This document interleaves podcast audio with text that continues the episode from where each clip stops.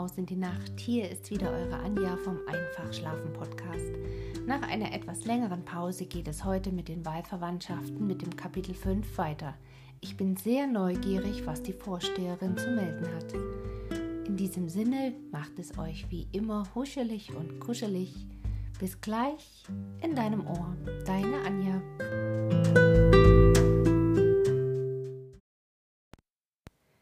Fünftes Kapitel Brief der Vorsteherin Euer Gnaden werden verzeihen, wenn ich mich heute ganz kurz fasse, denn ich habe nach Ende der öffentlichen Prüfung dessen, was wir im vergangenen Jahr an unseren Zöglingen geleistet haben, an die sämtlichen Eltern und Vorgesetzten den Verlauf zu melden. Auch darf ich wohl kurz sein, weil ich mit wenigem viel sagen kann. Euer Fräulein Tochter hat sich in jedem Sinne als die erste erwiesen. Die beiliegenden Zeugnisse, ihr eigener Brief, der die Beschreibung der Preise enthält, die ihr geworden sind, und zugleich das Vergnügen ausdrückt, das sie über ein so glückliches Gelingen empfindet, wird ihnen zur Beruhigung, ja, zur Freude gereichen. Die meinige wird dadurch einigermaßen gemindert, dass ich voraussehe, wir werden nicht mehr lange Ursache haben, ein so weit fortgeschrittenes Frauenzimmer bei uns zurückzuhalten. Ich empfehle mich zu Gnaden und nehme mir die Freiheit, nächstens meine Gedanken über das, was ich am vorteilhaftesten für sie halte, zu eröffnen. Von Ottilien schreibt mein freundlicher Gehilfe.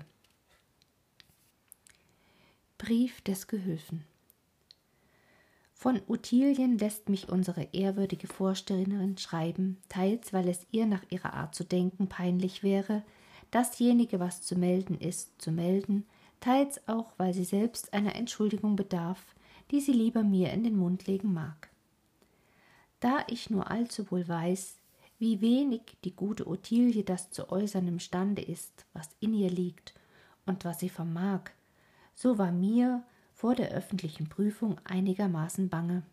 Umso mehr, als überhaupt dabei keine Vorbereitung möglich ist und auch, wenn es nach der gewöhnlichen Weise sein könnte, Ottilie auf den Schein nicht vorzubereiten wäre. Der Ausgang hat meine Sorge nur zu sehr gerechtfertigt. Sie hat keinen Preis erhalten und ist auch unter denen, die kein Zeugnis empfangen haben. Was soll ich viel sagen?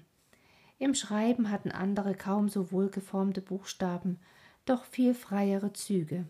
Im Rechnen waren alle schneller, und an schwierige Aufgaben, welche sie besser löst, kam es bei der Untersuchung nicht. Im Französischen überparlierten und überexponierten sie manche. In der Geschichte waren ihr Namen und Jahrzahlen nicht gleich bei der Hand. Bei der Geographie vermisste man Aufmerksamkeit auf die politische Einteilung. Zum musikalischen Vortrag ihrer wenigen bescheidenen Melodien fand sich weder Zeit noch Ruhe.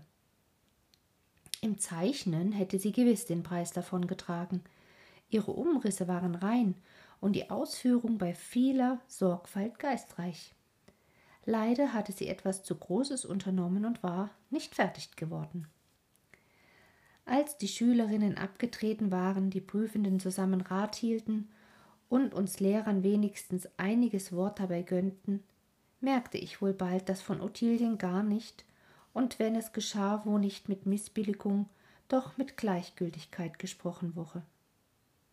Ich hoffte, durch eine offene Darstellung ihrer Art zu einiger Gunst zu erregen und wagte mich daran mit doppeltem Eifer, einmal, weil ich nach meiner Überzeugung sprechen konnte, und so denn, weil ich mich in jüngeren Jahren in eben demselben traurigen Fall befunden hatte. Man hörte mich mit Aufmerksamkeit an, doch als ich geendigt hatte, sagte mir der Vorsitzende Prüfende zwar freundlich, aber lakonisch. Fähigkeiten werden vorausgesetzt. Sie sollten zu Fertigkeiten werden. Dies ist der Zweck aller Erziehung. Dies ist die laute, deutliche Absicht der Eltern und Vorgesetzten, die stille, nur halb bewusste der Kinder selbst. Dies war auch der Gegenstand der Prüfung, wobei zugleich Lehrer und Schüler beurteilt werden. Aus dem, was wir von ihnen vernehmen, schöpfen wir gute Hoffnung von dem Kinde, und sie sind allerdings lobenswürdig, indem sie auf die Fähigkeiten der Schülerinnen genau acht geben. Verwandeln sie solche bis übers Jahr an Fertigkeiten, so wird es Ihnen und Ihrer begünstigten Schülerin nicht an Beifall mangeln. In das, was hierauf folgte, hatte ich mich schon ergeben, aber noch Übleres nicht befürchtet, das sich bald darauf zutrug. Unsere gute Vorsteherin, die wie ein guter Hirte auch nicht eins von ihren Schäfchen verloren oder, wie es hier der Fall war, ungeschmückt sehen mochte, konnte, nachdem die Herren sich entfernt hatten, ihren Unwille nicht verbergen und sagte zu Ottilien, die ganz ruhig, indem die anderen sich über ihre Preise freuten, am Fenster stand. Aber sagen Sie mir ums Himmels willen, wie kann man so dumm aussehen, wenn man es nicht ist? Ottilie versetzte ganz gelassen. Verzeihen Sie, liebe Mutter, ich habe gerade heute wieder mein Kopf und ziemlich stark. Das kann niemand wissen, versetzte die sonst so teilnehmende Frau und kehrte sich verdrießlich um. Nun, es ist wahr, niemand kann es wissen, denn Ottilie verändert das Gesicht nicht, und ich habe es auch nicht gesehen, dass sie einmal die Hand nach dem Schlafe zu bewegt hätte. Das war noch nicht alles. Ihre Fräulein Tochter, gnädige Frau, sonst lebhaft und freimütig, war im Gefühl ihres heutigen Triumphs ausgelassen und übermütig. Sie sprang mit ihren Preisen und Zeugnissen in den Zimmern herum und schüttelte sie auch Ottilien vor dem Gesicht. Du bist heute schlecht gefahren, rief sie aus. Gelassen antwortete Ottilie, es ist noch nicht der letzte Prüfungstag. Und doch wirst du immer das Letzte bleiben, rief das Fräulein und sprang hinweg. Ottilie schien gelassen für jeden anderen, nur nicht für mich eine innere, unangenehme, lebhafte Bewegung, der sie widersteht, zeigt sich durch eine ungleiche Farbe des Gesichts. Die linke Wange wird auf einen Augenblick rot, indem die rechte bleich wird. Ich sah dies Zeichen und meine Teilnehmung konnte sich nicht zurückhalten. Ich führte unsere Vorsteherin beiseite, sprach ernsthaft mit ihr über die Sache. Und die treffliche Frau erkannte ihren Fehler. Wir berieten, wir besprachen uns lange, und ohne deshalb weitläufiger zu sein, will ich eurer Gnaden unseren Beschluss und unsere Bitte vortragen, Ottilien auf einige Zeit zu sich zu nehmen. Die Gründe werden sie sich selbst am besten entfalten. Bestimmen sie sich hierzu, so sage ich mehr über die Behandlung des guten Kindes. Verlässt uns dann ihre Fräulein Tochter, wie wir vermuten, so sehen wir Ottilien mit Frieden zurückkehren. Noch eins, das ich vielleicht in der Folge vergessen könnte. Ich habe nie gesehen, dass Ottilien etwas verlangt oder gar um etwas dringend gebeten hätte.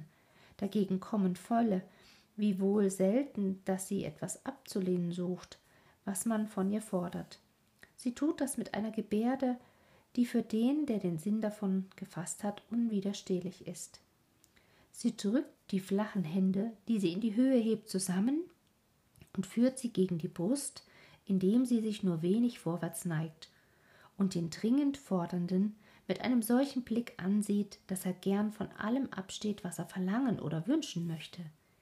Sehen Sie jemals diese Gebärde, gnädige Frau, wie es bei Ihrer Behandlung nicht wahrscheinlich ist, so gedenken Sie meiner und schonen Ottilien. Eduard hatte diese Briefe vorgelesen, nicht ohne Lächeln und Kopfschütteln, auch konnte es an Bemerkungen über die Personen und über die Lage der Sache nicht fehlen. Genug, rief Eduard endlich aus. Es ist entschieden, sie kommt. Für dich wäre gesorgt, meine Liebe, und wir dürfen nun auch mit unserem Vorschlag hervorrücken. Es wird höchst nötig, dass ich zu dem Hauptmann auf den rechten Flügel hinüberziehe.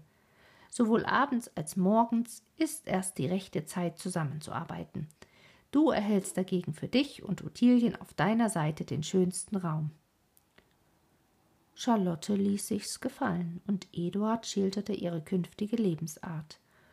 Unter anderem rief er aus Es ist doch recht zuvorkommend von der Nichte ein wenig Kopfweh auf der linken Seite zu haben. Ich habe es manchmal auf der rechten. Trifft es zusammen und wir sitzen gegeneinander, ich auf dem rechten Ellenbogen, sie auf den linken gestützt und die Köpfe nach verschiedenen Seiten in die Hand gelegt, so muss das ein paar artige Gegenbilder geben. Der Hauptmann wollte das gefährlich finden. Eduard hingegen rief aus Nehmen Sie sich nur, lieber Freund, vor dem D in Acht. Was sollte B denn anfangen, wenn ihm C entrissen würde? Nun, ich dächte doch, versetzte Charlotte, das verstünde sich von selbst. Freilich, rief Eduard, es kehrte zu seinem A zurück, zu seinem A und O, rief er, indem er aufsprang und Charlotten fest an seine Brust drückte.